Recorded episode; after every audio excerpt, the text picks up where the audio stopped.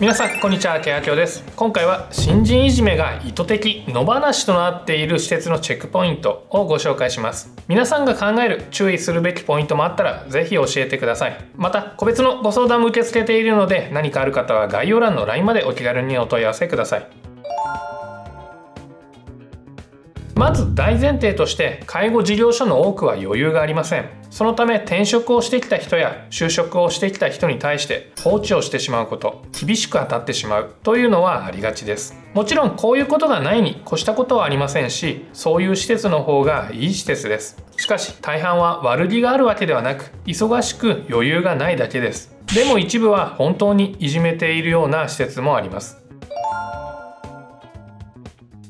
では本当にいじめである可能性を判定するチェックポイントを7つ見ていきましょう。1つ目は一時的に忙しいか常に忙しそうかです。急変が起きた急にシフトに穴が開いたそういうことがあったら仕事を回すことに精一杯になります。そうすると新人さんの教育をする余裕がなくなることも仕方がないことです。しかしこれがいつも忙しい。だったら話は別です。落ち着いて仕事を教えてくれたり利用者さんの特徴を教えてくれることもない。なんてことがあります。2つ目は相談できる先輩がいるかいないか。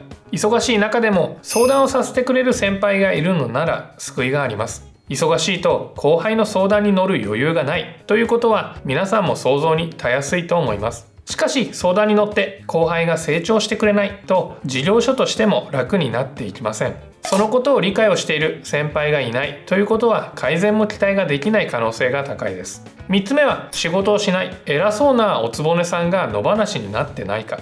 おつぼねさんはどの施設でもいるとは言います。しかしその扱いによって良い事業所かどうかは変わってきます。良い事業所ほどおつぼねさんのコントロールをしているものです。しかしいじめが発生するような事業所ではおつぼねさんのコントロールができていない。おつぼねさんが施設長や管理職よりも偉そう。ということになってしまっています。4つ目は問題意識のありそうな同僚がいるか。新人いじめ新人教育が欠けている。ということは問題です。問題を解決するためにはそもそも問題を意識することが第一歩です。しかしながらこれがなかなか難しいのです。それはいじめをしている側にとって短期的には問題とならないからです。同僚に問題意識を持っている人がいるのなら解決の第一歩は踏み出せていると言っても過言ではありません。そして5つ目は結果として新人がどんどん辞めていないか。新人いじめや新人教育が全くないとなれば新しく介護事業所に入った人はなんだここはと感じて辞めてしまうものです。当たり前ですね。未経験者の受け入れを最近始めたという施設でない限り新人が全くいないというのはおかしな話です。疑ってかかった方がいいかもしれません。6つ目はその施設での経験が3年から5年未満くらいに人が極端に少ないか。ずっと施設の風土が変わっていない事業所を見極めるにはその事業所での経験年数の分布を見てみると確認できるかもしれません。その施設での経験がそこそこある3年から5年程度の人が極端に少なくベテランと新人だけに偏っている場合は要注意です。ベテランさんは居座ってるだけ新人はどうせすぐに辞めるからと大量採用している可能性があります。そういった事業所の未来は明るくない可能性が高いです。そして最後7つ目は管理者や施設長が気分屋ではないか。どんな施設においても上司が気分屋だと部下は振り回されます。その結果新人教育に熱を入れるタイミングもあれば全く行わない時もある。新人を唐突にいじめ始めて周囲も同調する。なんてことが起こり得ます。上司こそ落ち着いていないと問題ですし上司の人柄を変えることは非常に難しいことです。